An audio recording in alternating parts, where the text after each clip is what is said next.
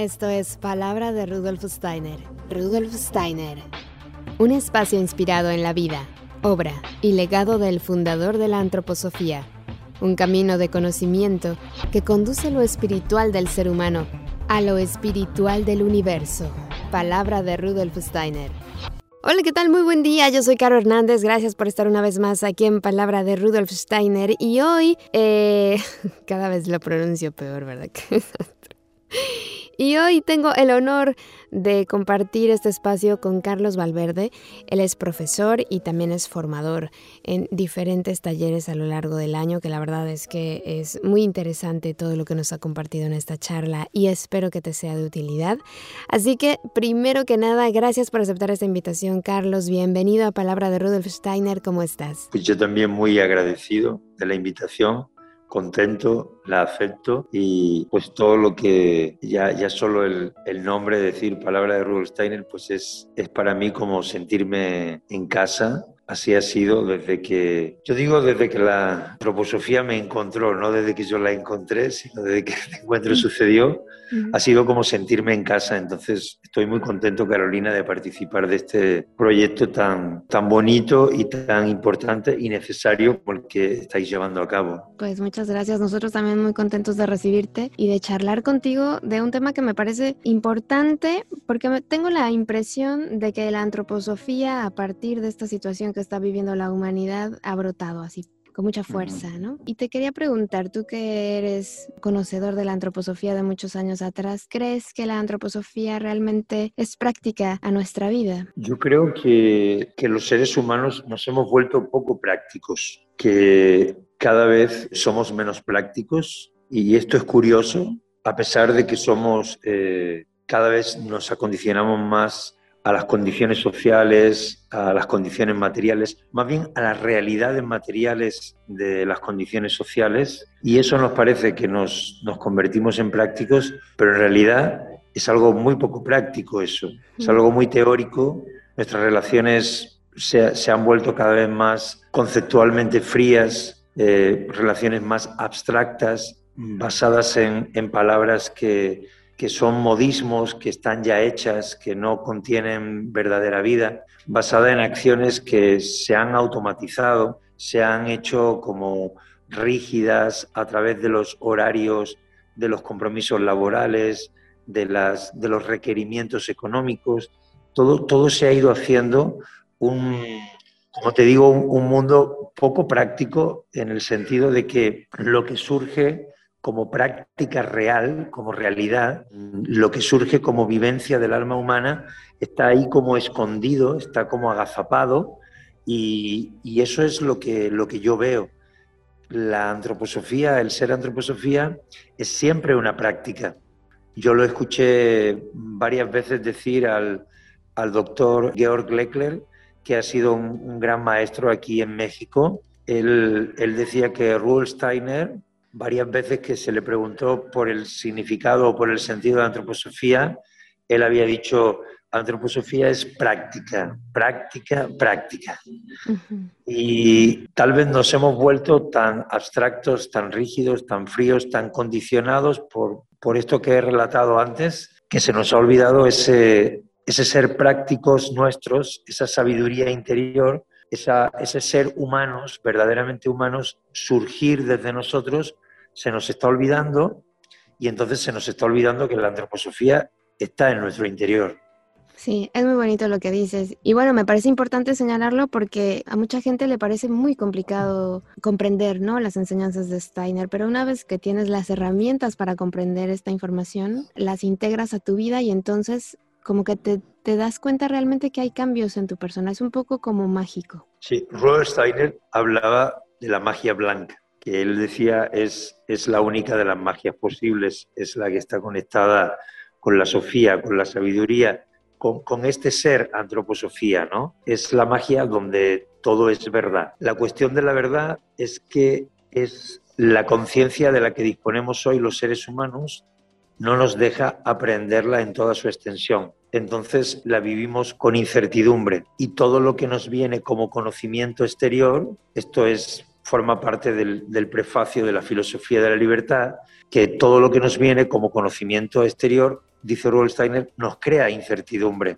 nos crea zozobra en el interior, nos, hace no sentir certezas. La cuestión es cómo buscamos esta verdad en el interior, cómo nos conectamos, eh, vuelvo a usar la palabra conexión, en el sentido de que la conciencia es un proceso de conexión y hoy en día las más modernas investigaciones en, en distintos campos de la neurología confirman a través del profundo conocimiento de lo que es una sinapsis, que la sinapsis, que es una conexión, es aquella que nos habilita, habilita en funciones, en disposiciones, en habilidades que están ahí latentes, pero que hasta que no se conectan no se dan. Entonces, la cuestión es poder entender que el ser antroposofía, que está en el interior, que vive en el interior del ser humano, la vivencia que tenemos de él es la conciencia de un estado de estar dormidos.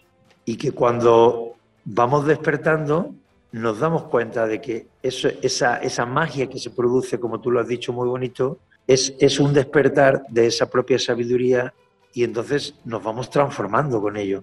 Como tú has dicho, sientes un cambio y entonces quieres leer un poco más, quieres conversar con alguien que sabe más. Entonces, de repente te enteras de que la antroposofía ha sido aplicada en otra rama práctica de la vida desde hace mucho tiempo y tú no lo sabías. Que hay una arquitectura eh, fundamentada por la antroposofía, que hay una agricultura que ha surgido de la antroposofía, que hay una, una medicina que ha surgido de la antroposofía, que hay una forma artística que se ha hecho además terapéutica, que es la arteterapia, que ha surgido de la antroposofía, que hay musicoterapia, que hay cantoterapia y que tiene un... Entonces tú dices, bueno, pero esto, ¿cuándo, ¿cuándo va a acabar? ¿no? O sea, siempre que avanzo un tiempo, me descubro otra cosa nueva. Siempre que avanzo un tiempo y uno creía que sabía algo y vuelve a darse cuenta de que pues no, no sabía casi nada, de que, de que todavía falta mucho por descubrir de lo que ya ha sido descubierto por otros seres, de lo que ya había sido iniciado por Rudolf Steiner. Pero, pero hay mucho más todavía. Rudolf Steiner hizo un proceso de apertura impresionante, canalizando una, de, de, distintas maneras que el ser humano pudiera tener una conexión viva con el ser antroposofía.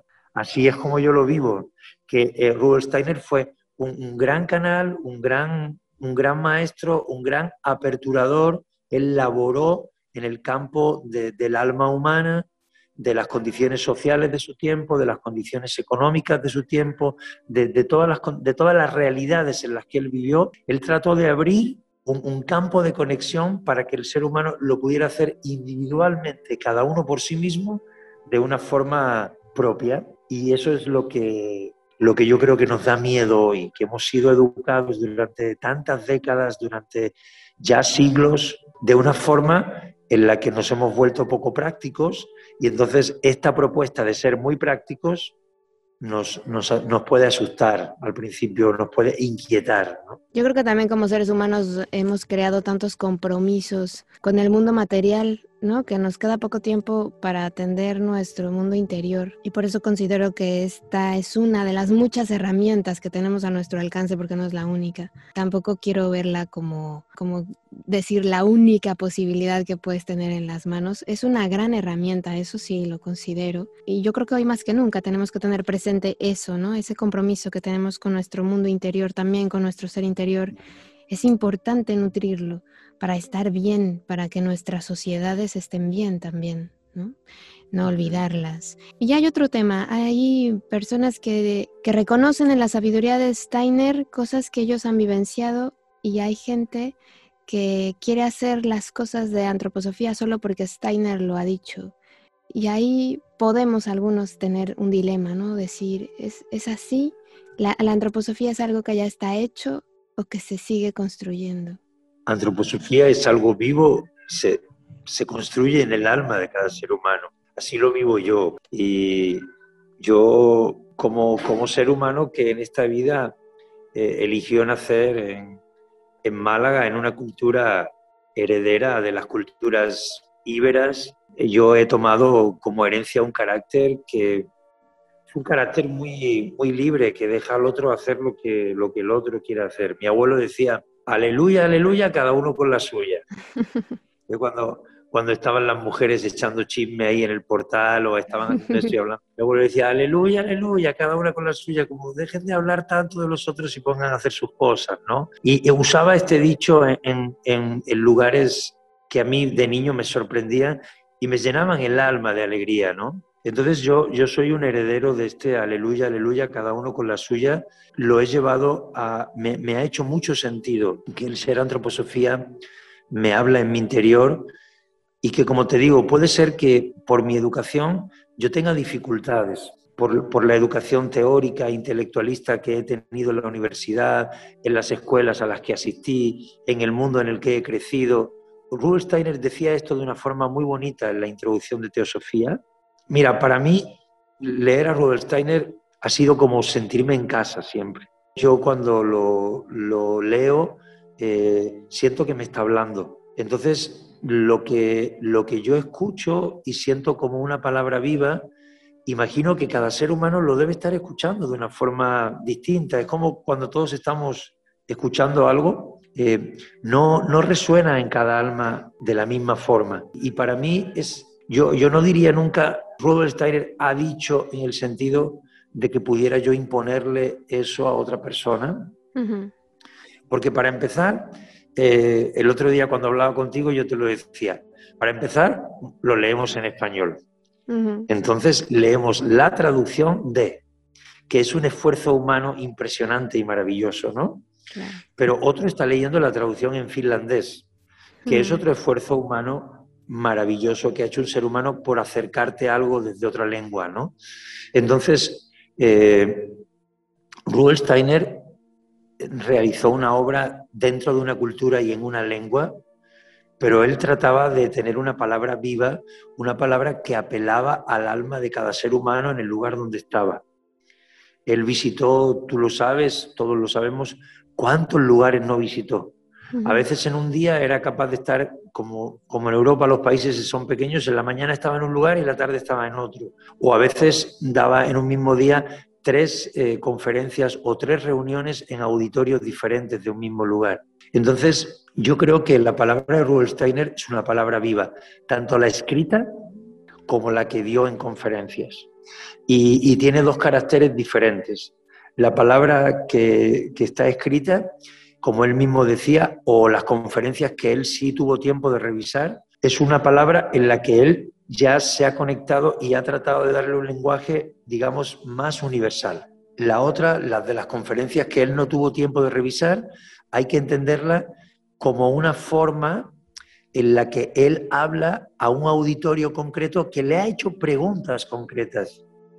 Eh, es muy interesante percibir que los ciclos de conferencias de Rudolf son eh, preguntas que se le han formulado en un lugar y que él, con ese empuje, con esa valentía, con ese, con ese calor, con esa fuerza y alegría que, tenía ahí, bueno, que sigue teniendo, pero que tenía en, esta, en esa vida como Rudolf él iba a los lugares y, y se esforzaba por acercar lo que era el resultado de su propia investigación espiritual, esto lo quiero subrayar porque él siempre dijo, yo hablo desde mi propia investigación científico-espiritual, tratar de acercar ese resultado con, imágenes, con metáforas.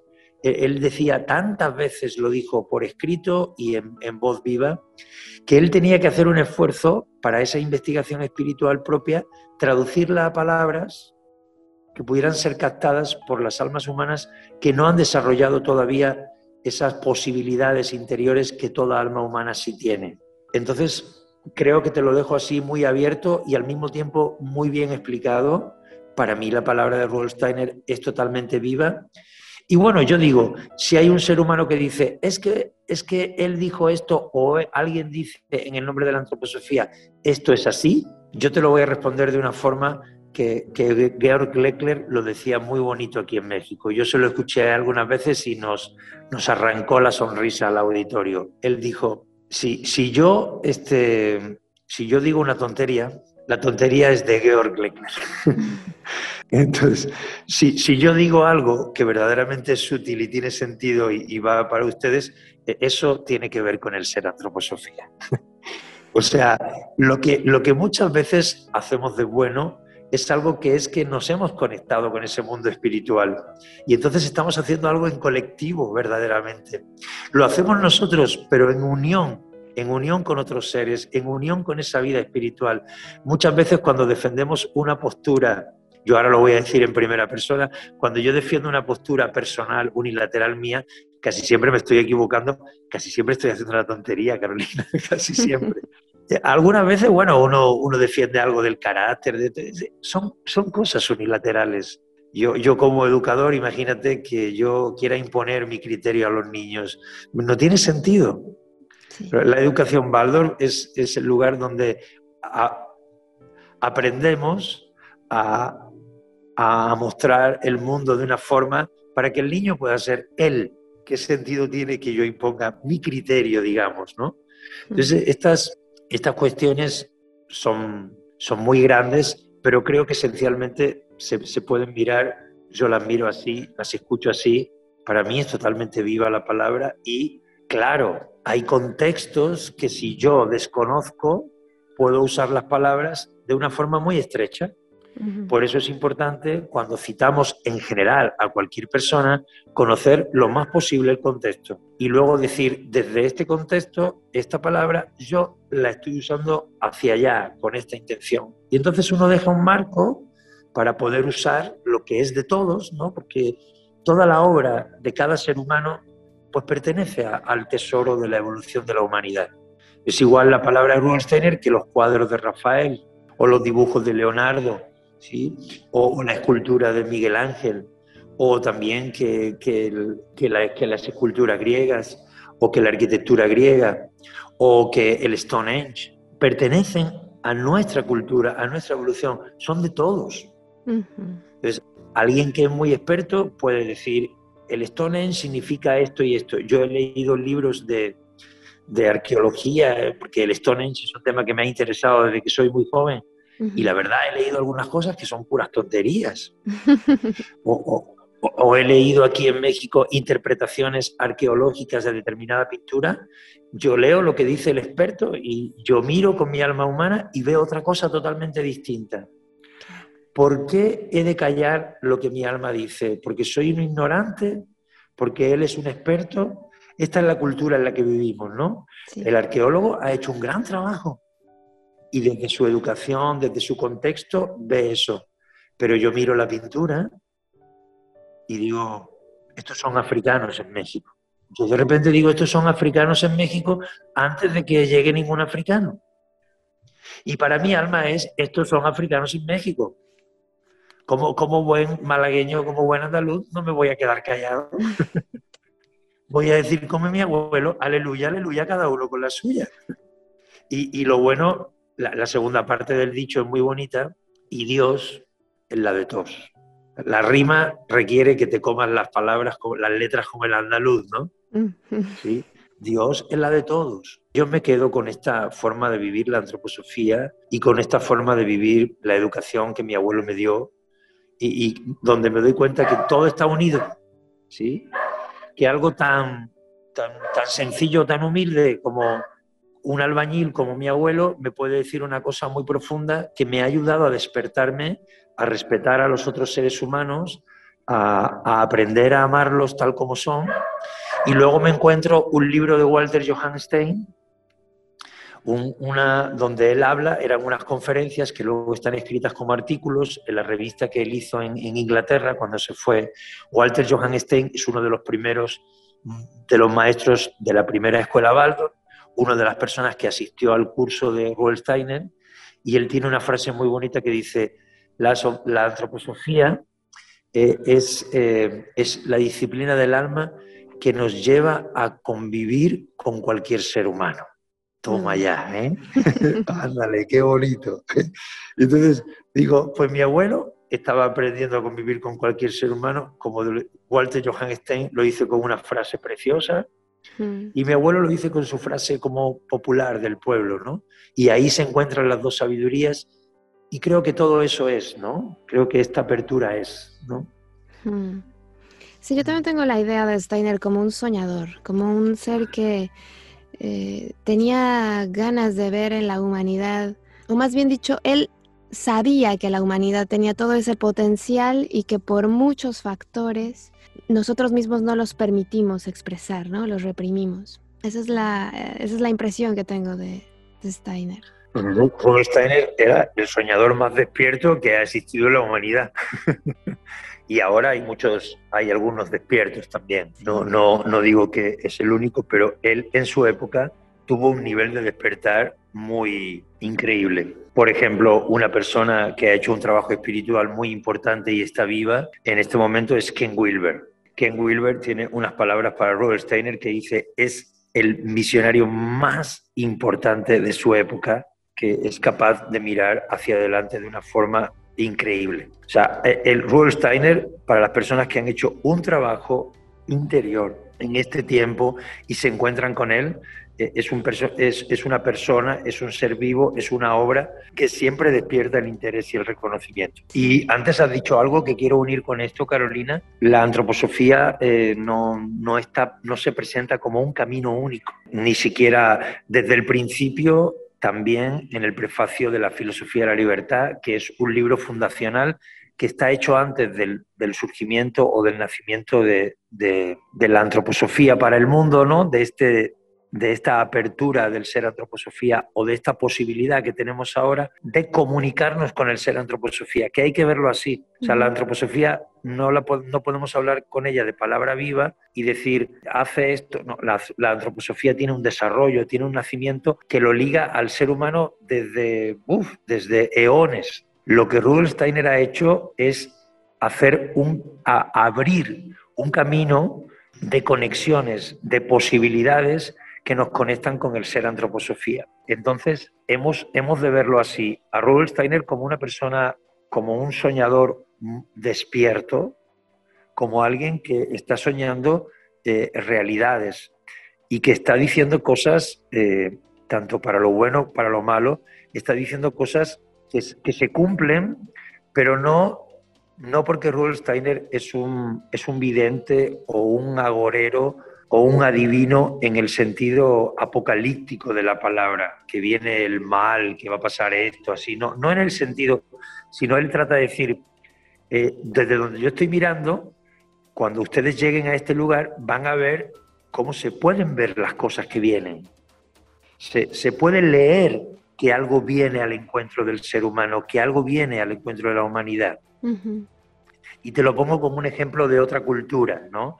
Eh, por ejemplo, cuando las personas se sorprenden que entran con un, en el mejor de los sentidos de la palabra, con un curandero, con un brujo, con un chamán. Estas tres palabras significan ser humano de conocimiento.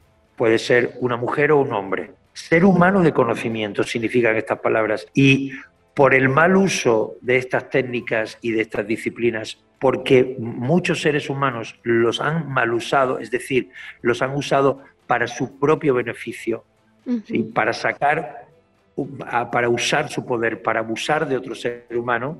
Estas palabras se han llenado de malas referencias y de, digamos, de, malas energías en general. Pero en términos estrictos, un, brujo, un curandero, un chamán, en todas las culturas que sea, yo estoy hablando ahora desde México, eh, país en el que vivo desde hace 20 años y que, estoy aprendiendo a conocer de una forma muy profunda, cuando, cuando usamos esta palabra, pero esto también existe en Siberia, esto también existe en Finlandia, esto también existe en Mongolia, esto también existe en África, ¿sí? Existe en muchos lugares del mundo. E, esto son personas que están despiertas, que tienen un determinado grado de avance en determinadas técnicas para poder leer esto, e, escuchar esto que en realidad ya viene o que se puede ver porque las cosas están sucediendo así. Es algo real, no es algo que alguien nos dice como una especie de maldición o de una forma apocalíptica, oye, va a suceder esto. No, Rudolf Steiner entonces era una persona que tenía este despertar. Hay, hay que reconocerlo así. Y entonces en su época sembró sembró siempre en ayuda de otras personas, Carolina, siempre esperando que otros seres humanos quisieran hacerlo con él, sembró, abrió caminos prácticos para que cada alma humana recorriendo ese camino lo pueda encontrar, como hemos dicho antes, en sí misma. Entonces, la antroposofía, eh, dice Rudolf Steiner en un ciclo de conferencias que se llama Antroposofía después de 21 años, eh, es un ciclo de conferencias de, la etapa final de su vida. Antroposofía no dice nada que, no esté dicho en el corazón de un ser humano antes. O sea, no podemos, no podemos entender antroposofía como algo exterior. Si la entendemos así, entonces le estamos dejando un marco de que alguien desde fuera nos dice algo que nosotros tenemos que hacer. Y se lo ponemos muy difícil al ser de antroposofía, porque esto sucede a menudo, que se le da ese lugar al ser de antroposofía. Entonces, si lo pones en tu interior, tú has dicho antes, antroposofía no es el único camino. Claro que no. Rudolf Steiner dijo, cuando escribió el prefacio de la filosofía de la libertad, y cierro esto que había dejado abierto antes, que es uno de los tantos caminos posibles, que, que la verdad es una pero descubrirla es, puede haber tantos caminos como almas humanas. Pero la antroposofía no es un camino diferente, sino es algo que te encuentras en tu interior cuando hagas tu propio camino. Y en eso yo quiero este, darte este ángulo y esta ventana. Es algo, es una vivencia muy interior. Para mí es una certeza que yo puedo llevar la antroposofía a la vida práctica de esa forma. Ya, ya no se la estoy pidiendo al otro, sino que me estoy haciendo yo responsable, estoy haciendo de alguna forma yo palabra viva, humilde, en la medida que puedo, y estoy asumiendo mi responsabilidad como ser humano. Yo formo parte de esta evolución de toda la humanidad. Si hemos recibido la arquitectura griega, el Stonehenge, ¿sí? o las pinturas de Rafael, por citar ejemplos que antes he citado, como tantas cosas que se pueden decir, ¿no? si hemos recibido la cultura de, la construcción de, las yurtas en Mongolia, ¿no? Una, esas casas que tienen esa, esa construcción tan maravillosa. Yo también tengo algo para la humanidad y lo puedo dar a través de mi cultura. Y la cultura de este tiempo es una cultura donde viajamos en aviones, nos comunicamos a través de teléfonos. Es una cultura que de repente puede unir este miles de kilómetros y verdaderamente dos almas pueden vibrar o más almas pueden vibrar cuando se escucha una voz a través de la radio, cuando se escucha a través de una canción, una pieza musical. Yo he crecido en un mundo así. He crecido esperando escuchar un programa en Radio Nacional, en la Radio Cultural de España, esperar un programa donde una persona va a declamar poesía. Esa persona se convertía automáticamente en mi maestro.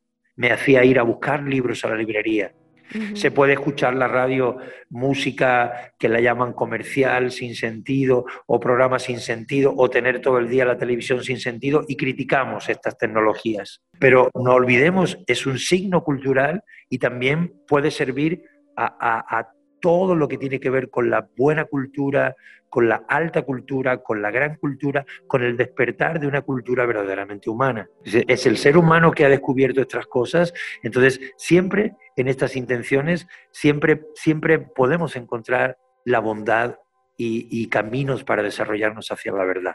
Y bueno, hace un rato también mencionabas que, que tú eres, bueno, tienes un proyecto con niños, ¿no? Y hay un tema ahí también. Yo yo creo que tengo que reconocer que constantemente estoy descubriendo quién soy y muchas veces no sé ni comunicarme conmigo misma y eh, me esfuerzo, pongo toda mi conciencia para, para entablar buenas relaciones con mis seres cercanos, ¿no? Con amigos, con desconocidos, con familiares. Y cuando nos convertimos en padres tenemos la tarea de de enseñarles a nuestros hijos, supuestamente, a vivir de, la mejor manera dentro del ser civilizados. Y, queremos que nuestros hijos sean felices, eso lo tenemos claro, que vivan muchos años, que sean exitosos, que les vaya muy bien en la vida, que triunfen y que, y que sean seres eh, sobresalientes. Pero la base es la comunicación para mí. Mm, si yo quiero enseñarle a mi hijo, a mi hija, todos esos valores que yo considero a lo mejor como persona importantes, pero, pero no sé transmitirlos, no sé ni siquiera relacionarme bien con mis hijos. Eh, ahí, tú que eres un maestro, ¿cómo nos enseñaría, qué pautas nos puedes dar para comunicarnos bien con los niños? Bueno, yo soy, yo soy un, como maestro soy un aprendiz. El que como maestro deja de aprender está perdido. Entonces, a mí me gusta presentarme como un maestro aprendiz. Asumo mi responsabilidad. Con, con 51 años en la Tierra, uno puede acompañar procesos. Y entonces yo he hecho un camino en la educación. Eh, cuando era joven eh, tenía mis propios intereses artísticos y los eh, combinaba con, actividades docentes de, de muy diversa índole. he enseñado de las formas más diversas y más, algunos amigos me dicen originales, en los contextos más, más diversos. Yo, yo soy más bien un, un creador de, de iniciativas culturales que, que, un maestro clásico de las escuelas, pero he sido maestro en, en escuelas eh, clásicas, eh, maestro de lengua española y literatura, eh, de, de, ética, de filosofía, de, de, muchas cosas que me ha tocado. He sido maestro de todas las edades a lo largo de mi vida. He trabajado para padres, para adultos, eh, para... me ha tocado hacer cosas muy variadas dentro de la educación y he hecho al mismo tiempo otras muchas cosas. Soy, soy un educador y un maestro que no ha seguido un camino de, de, estar siempre en un aula, sino que ha hecho otras maneras muy diversas de educar también. Es, por supuesto, una cuestión de comunicación, es, es una cuestión donde lo que yo he aprendido es que no, no ponemos el acento en lo importante. Y yo estoy tratando de enseñar, de mostrar caminos a los adultos para acompañar a los niños de una forma diferente. Y aquí, en la iniciativa que tenemos, yo trabajo con niños eh, antes de los siete años, desde que están recién nacidos hasta los siete años. Y estoy aquí porque me he dado cuenta, estoy en este lugar, en esta edad de los niños, me he dado cuenta que en esta edad es cuando podemos ayudarlos de una forma más determinante para toda su vida.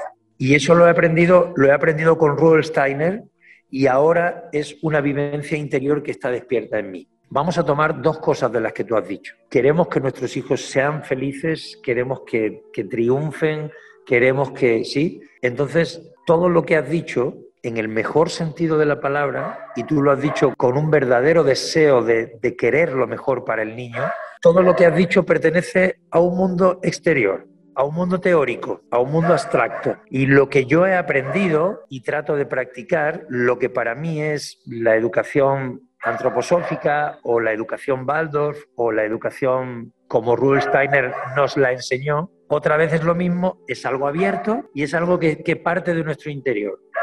La educación entonces me ha enseñado a mí, es un verbo fundamental. La educación es escuchar. Y al lado de ese verbo fundamental está otro verbo fundamental que es mirar. Si yo escucho y yo miro, entonces yo empiezo a ver cómo es el niño. Para mí entonces la educación Baldor no es una metodología, me dicen muchas personas, este, me ha gustado mucho la metodología Baldor, le digo, qué bien, la no, no, es una metodología. Sí. La, la educación Baldor es una, yo te lo puedo decir así, una ciencia fenomenológica cuyo fenómeno es el niño. Y este fenómeno maravilloso es una individualidad única que se desarrolla a través del tiempo en vidas sucesivas y que trae unos motivos en esta vida en la que nos hemos encontrado. Cada niño con el que yo me encuentro trae un motivo. Él, él trae algo que quiere desarrollar. Entonces, que triunfe el niño para mí, yo también quiero como tú que triunfe, también quiero que, que, encuentre momentos de gozo en la vida, que se reencuentre con el gozo, ¿sí? Que aprenda desde el gozo. Yo he aprendido que entonces yo quiero también eso, pero creo que él va a gozar cuando él sea él mismo, cuando él se exprese tal como es y yo no lo quiera voltear del zapato para que sea el niño bueno, la niña buena, que en mi ideal familiar o cultural existe de niño bueno, niña buena, que es la cosa más abstracta del mundo, decirle a un niño, por ejemplo, pórtate bien. Claro, súper complicado. Yo me, yo, ¿Qué quiere decir pórtate bien? A ver, cada ser humano seguro tiene un decálogo o un, o, o un ¿sí? O tiene, tiene un, un conjunto de cosas que a él le puede parecer portarse bien. Y si lo, lo es, si es capaz de escribirlo, yo hago talleres vivenciales así con los adultos. Yo, yo genero ambientes donde podemos revisar esas cosas y, llegamos a, moment, a momentos de risa. de qué es lo que nos parecía portarse bien. Y nos damos cuenta que es una cosa que no contiene respeto, que no contiene amor y que no contiene gozo. Por lo tanto, yo estoy diciendo que quiero que mi hijo sea feliz y entonces le estoy pidiendo un camino donde, donde no se puede ser feliz. Porque lo que yo le estoy pidiendo es que sea algo que no es. Y no estoy permitiendo que él sea lo que es este es el mundo que hemos descrito al principio de nuestra conversación, de este diálogo tan bonito que estamos teniendo, Carolina. Esto es lo que yo te he dicho, como estas son las condiciones que tenemos en el mundo hoy. Nos creemos que estamos siendo muy realistas y estamos siendo totalmente abstractos, totalmente eh, intelectualizados, este, estamos siendo científicos de pacotilla, yo lo diría así. Ser verdaderamente científico es entender que la naturaleza tiene unas leyes y que el alma tiene unas leyes diferentes y que la vida tiene unas leyes diferentes y que el espíritu tiene unas leyes diferentes y, y hacernos preguntas y desarrollar prácticas para poder conocer todas esas leyes diferentes. Entonces es un niño, es, es un ser único, que procede del, mundo del espíritu y como para la ciencia de nuestro tiempo y para la forma de pensar de nuestro tiempo, nosotros venimos del azar, ¿sí? Somos fruto del azar, entonces venimos de la nada y vamos a la nada, ¿sí? Lo que yo estoy diciendo no tiene sentido, pero verdaderamente decir que vienes de la nada no tiene ningún sentido. Y la gente hoy lo da por hecho y lo dice tranquilamente. Sí. O sea, podemos ser ateos y está bien visto, mm. Hoy es así y, si, si, nosotros somos unas personas que, además de ser científicos, nos abrimos a tener experiencias para conocer las leyes del espíritu, entonces nosotros estamos, podemos estar mal vistos. Esto es una cuestión importante. Por lo tanto, el paradigma educativo es el niño no trae nada, por como viene de la nada, el niño no sabe nada y hay que enseñárselo todo. Por lo tanto, el niño tiene que ser como nosotros queramos y cuanto antes que aprenda computación, que aprenda este, idiomas, que aprenda esto cuanto antes, porque es que él no sabe nada, el pobre está expuesto a la nada, no va a triunfar en la vida. Y las personas se educan con este miedo. Pero, pero para mí es una realidad porque yo trabajo con niños y con niños pequeños desde hace muchos años y es una realidad. Yo he aprendido en la práctica real, escuchando y mirando, que todos ellos hacen cosas que no han aprendido ni de sus padres ni de mí en algún momento del tiempo que pasan conmigo. Han hecho cosas que yo les he contado a sus padres y ellos me dicen, esto ni al caso de ninguna manera, ni de los abuelos, ni de nada, yo, yo tampoco la encuentro en mí. Y ellos han hecho cosas que no pueden haber aprendido, no pueden haber sacado más que del interior de sí. Entonces, para mí es una realidad, es algo que está vivo en mi alma, constantemente se renueva, porque los niños lo vuelven a hacer, sacan algo nuevo, hacen algo nuevo, y entonces ellos me enseñan, por eso yo soy un aprendiz, ellos me enseñan lo que tú estás escuchando es una realidad. Si hay algo dentro de ellos nuevo. Entonces yo me pongo a estudiar, no solo antroposofía, no solo educación Baldor, estudio a todos los pedagogos, estudio a, la neurología, estudio la, la neurociencia, la neuroeducación y trato de escuchar a todas estas personas y trato de ponerme enfrente de mis alumnos, enfrente de los seres humanos, como tú dices, trato de ser este, lo mejor que puedo con todo con quien estoy, me pongo con todo eso, lo pongo, me pongo a escuchar, no digo, esto tiene que ser así, esto tiene, porque como lo ha dicho no sé quién, entonces lo tengo que demostrar, entonces tengo que la hipótesis la tengo que a sangre la tengo que demostrar por esto y por esto. No, yo acojo lo que dicen las almas, lo que dicen las, las teorías, lo dejo en mi alma y veo qué tiene sentido y qué no tiene sentido y voy voy purgando, voy quitando y yo mismo voy escribiendo lo que es mi propia visión, que ahora te la puedo compartir así, mi propia creencia, mi propia ciencia de la educación. En realidad, educación Baldor ya, ya es algo que Rudolf Steiner lo dijo. Él una vez estaba en Dornach, visitaba la escuela de Stuttgart con frecuencia y cuentan unos maestros que él visita la escuela de Stuttgart y hay cuatro quintos grados. Y él visita los cuatro quintos grados y cuando llega a la reunión, el claustro de maestros, eh, y se reúnen todos, él declara que está enormemente alegre porque en cada uno de los grados los maestros estaban haciendo algo diferente que tenía sentido con que todos ellos tenían niños diferentes. Entonces, yo digo, con, con, ejemplos como esos y con todo lo que te he contado, creo que nadie le puede decir a nadie, esto es así, sino que verdaderamente podemos buscar o podemos entender que la educación es un proceso en el que dejamos que el niño sea el mismo. Acompañamos un proceso que sucede en su interior y lo tenemos que hacer como maestros, sí, nos toca eso, Carolina. O sea, la, Tierra tiene unas condiciones diferentes ahora que, que, hace 100 años, o que hace 50 años, o que hace mil años.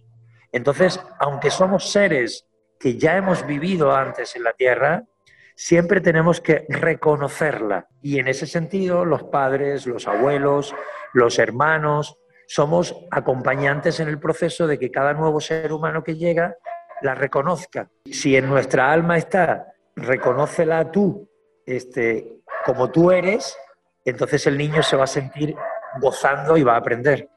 Esto no quiere decir que no tenga dificultades, las dificultades son buenas. Esto no quiere decir que se le quiten todos los obstáculos. Él, él quiere vencer obstáculos por sí mismo, porque si no vence obstáculos por sí mismo, entonces él no aprende por sí mismo. no, el ser humano no tiene la oportunidad de evolucionar. Cada cultura nos ha regalado una forma de trabajar la piedra, una forma de hacer casas, una forma de, vivenciar la música, una forma de vivenciar la lengua. Entonces, cada ser humano también quiere hacer esto y formar parte de una cultura que regale algo a la, a la evolución de la humanidad. Lo que nosotros podemos hacer, si escuchamos y si miramos, es acompañar este proceso. Pues muy bonito todo lo que dices. Y bueno, me vino a la mente eso que decías del pórtate bien, que, que es verdad, que, que, a ver, a mí, yo me acuerdo que a mí me decían, mira, portarse bien es obedecerme en todo, ¿sabes? Prácticamente. O sea, eso era lo que yo entendía como portarme bien. Y luego decimos, es verdad, decimos que queremos que nuestros hijos sean felices, pero imagínate que mi hijo pues es feliz tatuándose todo el cuerpo y eso me hace a mí inmensamente infeliz. Entonces yo voy a chocar, ¿no? Porque yo, yo quiero que mi hijo sea feliz, pero antes, o sea, me da esa impresión, ¿eh? como adultos tenemos esa visión, pero antes tiene que hacerme feliz primero a mí, o sea, no me amargues la vida con tus actitudes, no me eh, hagas sentir mal, no me hagas quedar mal ante la sociedad con tus berrinches, con tus malos modos, o sea, siempre estamos viviendo las cosas como que primero que no me afecten a mí, ¿no? Por eso decimos, cuando alguien muere, decimos, me ha hecho sufrir. O sea, a veces alguien que está sufriendo muere y, y nos duele aunque ya sabemos que él estaba sufriendo demasiado, ¿sabes? O sea, aunque, aunque sabemos que eso es mejor en ese momento, me duele tanto a mí, me afecta tanto a mí, que muchas veces vivimos desde el egoísmo, desde ese egoísmo funcional. Y hay que tener mucho trabajo de conciencia para darnos cuenta de esto, dejarlos libres. Ahora, yo te quiero hacer una pregunta que me hizo mi hija hace dos días. Mi hija tiene cinco años. Y me hizo una pregunta, bueno, te diré la respuesta también. Eh, me, me dijo, mamá, ¿quién inventó a las personas? ¡Wow!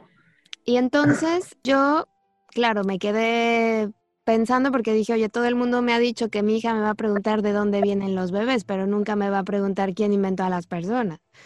Entonces, eh, lo único que se me ocurrió decirle fue, ¿tú quién te imaginas? Ajá. Y entonces ella pues ya se quedó así en silencio pensando, comiendo, porque estábamos comiendo y ya siguió su día. Pero bueno, realmente yo, al no saber responderle, pues le eché la bolita, ¿no? O sea, le, regresé la bola a su cancha. Sí, mira, con, con todo ser humano, con todo niño, uno tiene una relación que es propia también. Entonces, yo lo que te puedo contar es que tengo una, una alumna que acaba de cumplir seis años y ella me ha preguntado ¿dónde nace el sol?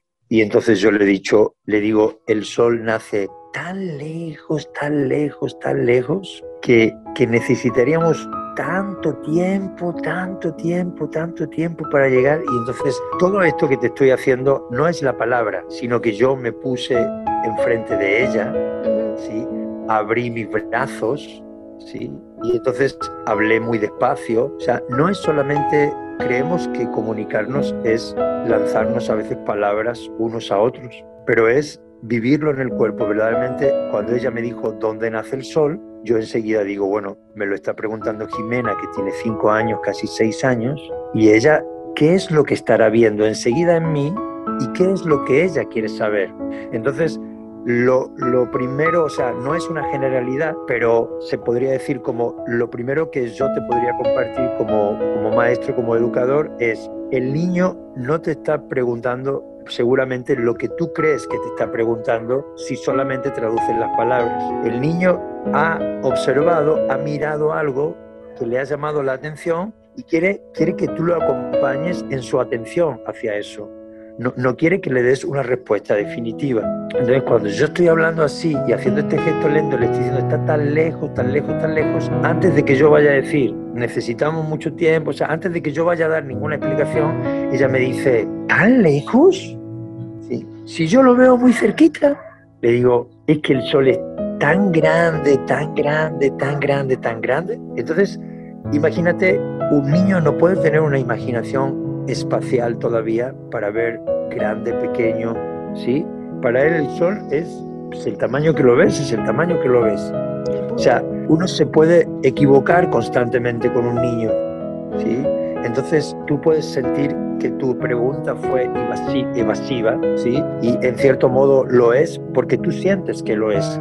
Porque tú dijiste como que le pusiste la bolita, pero no, no, no es darle una pregunta al niño es, ¿qué le estás diciendo tú ahí? Le estoy diciendo, no sé cómo contártelo, pero tú, tú sabes dónde nacen las personas. La, cuestión es esta, yo, yo sí sé dónde nacen las personas. Entonces yo le podría decir a Ireri, las personas nacen. Entonces así responder, las personas nacen es como decir, tú construyes sujeto, verbo, predicado y entonces tu lógica y tú, sí, está bien. Esa pregunta, ¿quién inventó a las personas? ¿sí? O eh, Jimena preguntó, me preguntó a mí, ¿dónde nace el sol? ¿sí? Y entonces la pregunta está lo mejor adecuada a las palabras lógicas que nosotros queremos, pero ella en el fondo se están preguntando, ¿de dónde vengo yo? ¿Tú sabes de dónde vengo?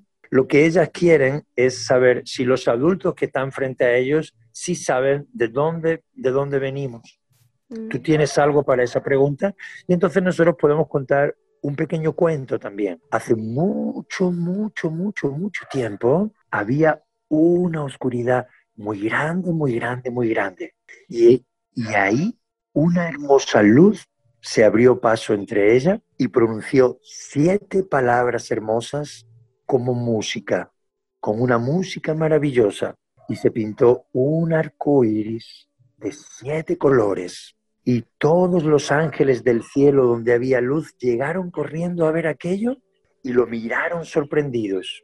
Y entonces llegaron unos ángeles de fuego y levantaron el telón del arco iris y estaban las almas humanas dormidas en los brazos de Dios, como nubes de estrellas diminutas y chiquititas en los inmensos brazos de Dios. Es un relato o es un mito que pertenece a algunas leyendas hebreas. Tú puedes encontrar imágenes que si las estudias desde el punto de vista de la antroposofía, tú dirías, ah, bueno, esta es la evolución de la Tierra, esto es un fragmento de la evolución de la Tierra que está en el capítulo cuarto de la ciencia oculta. ¿Serán estos ángeles del fuego los que hacen esto? ¿Serán estos los que hacen lo otro? O sea, lo que, lo que ya tenemos una investigación espiritual para darnos como una especie de historia de la humanidad, vas a encontrar que se ha dado en la historia de la humanidad de muchas maneras antes. Hay mitos del nacimiento del sol en muchas culturas americanas, en muchas culturas australianas, en muchas culturas africanas. Entonces, conocer esas imágenes es muy importante para nosotros poder estar con los niños porque los niños nos hablan desde una conciencia mítica. Ellos no tienen una conciencia lógica a la edad de 3, 4, 5 años, 6 años, esa es la edad, ¿no? 4, 5, 6 años que empiezan a hacer, hacer esas preguntas. Pero ¿por qué todos los niños en todos los lugares del mundo hacen preguntas como esas a los padres o a los maestros? ¿Y por qué desde hace tantos años los maestros los padres damos respuestas tan desacertadas porque no escuchamos que el niño está hablando desde un lugar distinto y le queremos responder o no sabemos corresponderle o dudamos y entonces acabamos, el niño acaba sintiendo o vibrando con esa inseguridad que nosotros tenemos en nuestro interior, que tenemos una incertidumbre. Y dice, bueno, me parece que, no, que él, él no sabe o ella no sabe, entonces se queda callado pero si tú le respondes algo donde le muestras yo sí sé, más ahora te lo voy a decir de una forma y conforme vayas creciendo te lo voy a poder decir de muchas maneras. Yo tengo una hija de casi 17 y otra hija de casi 11 años y este cuando he respondido a sus preguntas lo he hecho de una forma muy distinta y cada vez que me vuelven a hacer preguntas y tienen otra edad podemos hablar del tema de una forma diferente. Ahora ella ya ha despertado en este tipo de inteligencia, en esta forma de pensamiento, en esta... Entonces yo puedo hablar con ella con un lenguaje distinto. Y eso es lo que hemos de aprender, a tener la paciencia de vivir con cada edad del niño, porque el niño es un proceso en transformación constante. El niño de un año eh, a los dos ya es diferente. El niño antes del año es diferente. El niño entre los cuatro y los cinco años es diferente. Y conocer las generalidades del niño nos ayuda a poder ver lo único y lo diferente que cada niño y cada niña tienen, traen consigo. Y entonces yo tampoco te puedo dar para Ireri la misma respuesta que para Jimena, sino que es algo que surge en mi relación viva con ella. Luego tengo otro niño, Valentino, me, pregunta por Dios directamente de una forma como Él es, como Él hace las preguntas. Y entonces yo le escucho y lo que la pregunta, ¿dónde nace el sol de Jimena? Y la pregunta, yo quiero ver a Dios, ese como diciendo, ayúdame a ver a Dios aquí en la tierra, Carlos. La pregunta de uno, la pregunta de otro es, tú si lo ves, depende de cómo tú lo respondas. La pregunta no es exactamente si, si tú eres, él no te está preguntando, eres clarividente y lo ves ahora mismo. Él te está preguntando, tú sí lo tienes en tu interior, tú, tú sí sabes que tenemos un origen espiritual, y entonces tu forma de responder, si es tranquila, si es segura, aunque la imagen que pintes no termine de ser tan acertada ese día, no te agarre tan inspirado o lo que sea, pero vas a dar una imagen porque ya tienes una práctica de cómo es hablar con niños de esta edad. Lo que les pasa muchas veces a los papás es que tienen un hijo o dos hijos y como, como tú dices y hemos hablado al principio, tienen tantas cosas que hacer y hay tanto que hacer que entonces te pillan desprevenido. Y, lo que hacemos los educadores que trabajamos con los adultos es hacer talleres, es hacer cursos, pláticas y charlas para ayudar a los papás a que no te pillen tan desprevenido, a, a desarrollar esa conciencia de que el niño te está haciendo preguntas que no significan exactamente lo que tú entiendes de una forma lógica. Entonces, si eres sensible a eso, por ejemplo, un niño te dice, también te puede decir, un niño más pequeño te dice, el sol, este, o te dice, eh, ¿qué hace ahí el sol? O incluso hay niños de tres o cuatro años que ya preguntan, ¿por qué salió el sol? y alguien le explica, el sol salió porque da vueltas alrededor de la Tierra y todo así. Entonces muchos niños de tres o cuatro años cuando te dicen el sol o te preguntan, ¿por qué ha salido el sol? Y tú les dices, el sol salió en la mañana el sol nos viene a despertar. Ay sol, ay sol, solecillo, como me gusta contigo cantar.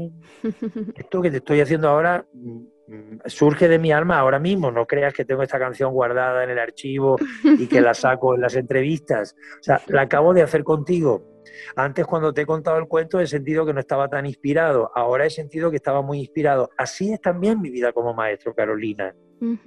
¿Sí? A veces lo hacemos un poquito eh, más acertado, a veces un poquito, pero, pero si lo hacemos de una forma viva, siempre funciona con el niño.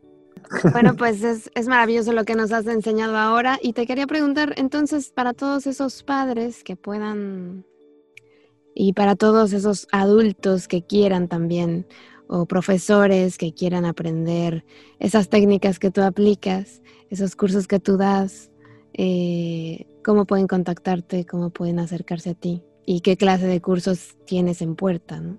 ahora. Mm. Pues mira, lo que, lo que más nos gusta es tener encuentros humanos, ¿no? Y pues este, hacer encuentros presenciales es lo ideal.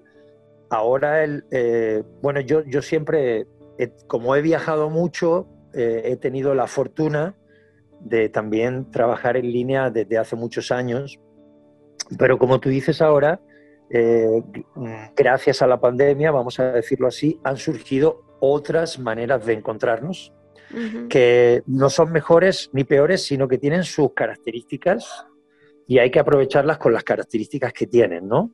Un encuentro presencial es, es algo, pues, bueno, que, tiene una magnitud increíble porque encontrarnos en el plano físico es algo que al espíritu le recuerda de una forma muy especial. Pero a través de, la tecnología ahora han surgido otras posibilidades de hacer cursos y, como te digo, yo, porque viajo bastante y porque me he movido bastante también aquí en México, he tenido la suerte de dar de tener círculos o grupos de trabajo que hemos trabajado en línea desde hace muchos años.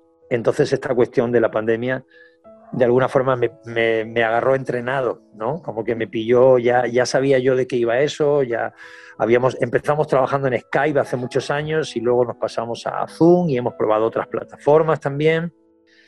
Entonces, mira, yo, yo trabajo dentro de un, de un centro, de una iniciativa cultural que se llama El Arrullo, una casa para la antroposofía. Somos una asociación civil, entonces tenemos una casa, llamamos una casa de los juegos y las artes para niños de 0 a 6 años, que hagan el primer sextenio aquí. Y, tenemos círculos de estudios para madres y padres. Eh, en lo que estoy más abocado ahora, estoy, eh, he, trabajado muchas pláticas que tienen que ver con, con familias que cuando están embarazadas o cuando planean tener un hijo puedan tener cursos sobre educación antes de que los hijos se empiecen a gestar o cuando se están gestando. Esa es como la tarea que desde hace 10 años estamos llevando adelante, que es la más difícil de todas las tareas que he hecho en mi vida, porque las personas este, no se acuerdan de la educación ahí, ¿no? Se acuerdan de la educación cuando, cuando le quieren pagar la universidad a su hijo, la mejor universidad del mundo, que haga la mejor beca en no sé dónde y así. Y entonces, pues yo estoy tratando de enseñar a los papás esta forma de ver la educación, que la universidad son los, primeros años de vida del niño, ¿no? La universidad es la gestación, cómo acompañan todo ese proceso, cómo se vive en casa, ¿no? Todos los cambios que se producen, comprender a los adultos también, ¿no? Entonces tenemos, eh, tenemos talleres, eh, tenemos talleres en línea, tenemos talleres presenciales, tenemos pláticas, tenemos encuentros y en estos encuentros a nosotros nos gusta decir eh, que trabajamos de una forma muy viva, ¿no? Es decir, hacemos encuentros donde pintamos, este, cantamos, hacemos estas, estas preguntas que tú me has hecho, las tratamos de, las trabajamos en grupo, es decir, es una forma muy viva de trabajo para que las personas se lleven algo que practican y que lo pueden seguir practicando después en su vida, ¿no? Entonces, eh, las personas podrían ponerse en contacto con nosotros. tenemos un, distintos ciclos de talleres en línea, los vamos regulando conforme la gente se va anotando y un poco trabajamos también haciendo preguntas, hacemos encuestas a las personas que han trabajado con nosotros para, para saber qué necesitan más y creamos cursos también para las necesidades de que las personas tienen. Mm. Trabajo igual para, papás, eh, para mamás, para abuelos, para personas que están con niños, por ejemplo, que son maestros de música o que, o que cuidan a niños, o sea, personas que tengan un interés en, poder relacionarse con el niño de una forma diferente, de una forma mejor y que, y que les pueda hacer sentido todo esto que la antroposofía a través de Rudolf Steiner ha derramado y que en, mi alma y en nuestra alma, de los que estamos aquí en el arrullo, pues es como, como queremos compartirlo y queremos que, llegue a la gente, que lo que nos importa es que esté en la vida y que sea una cosa que se pueda practicar y que no tengamos miedo a equivocarnos, Carolina, ¿sabes? Que, que, equivocando es como se aprende. ¿sí? Rudolf Steiner dijo que la, que la evolución humana no iba de, de despertar grandes sabidurías, de hacer así como de obrar milagros, de acumular información. Fíjate qué frase más bonita, ¿no? que la evolución humana no va de eso, va de que queramos corregir nuestros errores. Mm. Entonces yo digo, si no nos equivocamos, ¿cómo vamos a, evolucionar? Claro. si, no nos equivocamos, no vamos a poder evolucionar. No, no, no tengamos miedo de equivocarnos. es, es, el miedo más duro de todos, es uno de los miedos, bueno, el miedo a nacer y el miedo a morir, ¿no? Son, son miedos fundacionales, pero es un miedo muy poderoso que, tratamos de trabajar y de dar, eh, digamos, buenas medicinas educativas para podernoslo ir quitando y, dar pasitos adelante en ese gran camino, ¿no? Mm. Pues un, placer escucharte, Carlos. Muchísimas gracias por acompañarnos en este espacio y bueno, pues si algún día vuelve a surgir la oportunidad, por aquí te tendremos otra vez charlando. Claro que sí, con gusto. Cada vez que me llames, eh, he platicado antes y hoy tan, tan contento contigo que cuando me llames con gusto voy, voy a estar aquí eh, pues eh, compartiendo y, y también voy a seguir escuchando las otras cosas que hacéis tan interesantes en vuestros programas. Muchísimas gracias a Carlos Valverde por aceptar esta invitación y, bueno, pues nos deja muchas enseñanzas todo esto que ha compartido. Y a mí yo creo que lo que más me ha resonado de todo esto que nos ha contado, que ha contado tantas cosas interesantes, es la parte de la comunicación, porque es un tema que me apasiona y que me gusta mucho. Así que es verdad, esto de la comunicación hay tanto que aprender em, y en el encuentro entre dos personas surge algo que no existe y cambia, ¿no? Eh, dependiendo de con quién te encuentres, de con quién estés, de la situación, en fin, hay todo un mundo por descubrir en el área de la comunicación de los seres humanos. Ojalá cada vez vayamos desarrollando más esta capacidad y podamos percibir más allá de las palabras, podamos percibir la esencia, en fin, hay cosas que nos transmiten mensajes que no necesariamente son palabras, es la presencia, la mirada, eh, la manera de respirar, la manera de estar presentes, en fin, es, es un tema maravilloso, muy extenso y ojalá podamos seguir trabajando en él. La comunicación es vital, la comunicación no la podemos perder, hay que seguir trabajando en ella y sobre todo estar atentos, saber escuchar, saber poner atención al otro, al que está enfrente de mí conectando. Así que bueno, por mi parte ha sido todo. Muchas gracias por acompañarme una vez más aquí en Palabra de Rudolf Steiner. Te recuerdo que estamos en contacto a través de nuestras redes sociales en Facebook, YouTube e Instagram. Nos encuentras como Palabra de Rudolf Steiner y también en nuestra página web palabraderudolfsteiner.com. Ya sabes que contigo están mis mejores deseos, que el sol brille mucho tiempo sobre ti, que el amor te rodee siempre y que la luz que mora en ti guíe tus pasos. Si así debe ser, nos escuchamos el próximo miércoles. Yo soy Caro Hernández. Gracias. Hasta la próxima.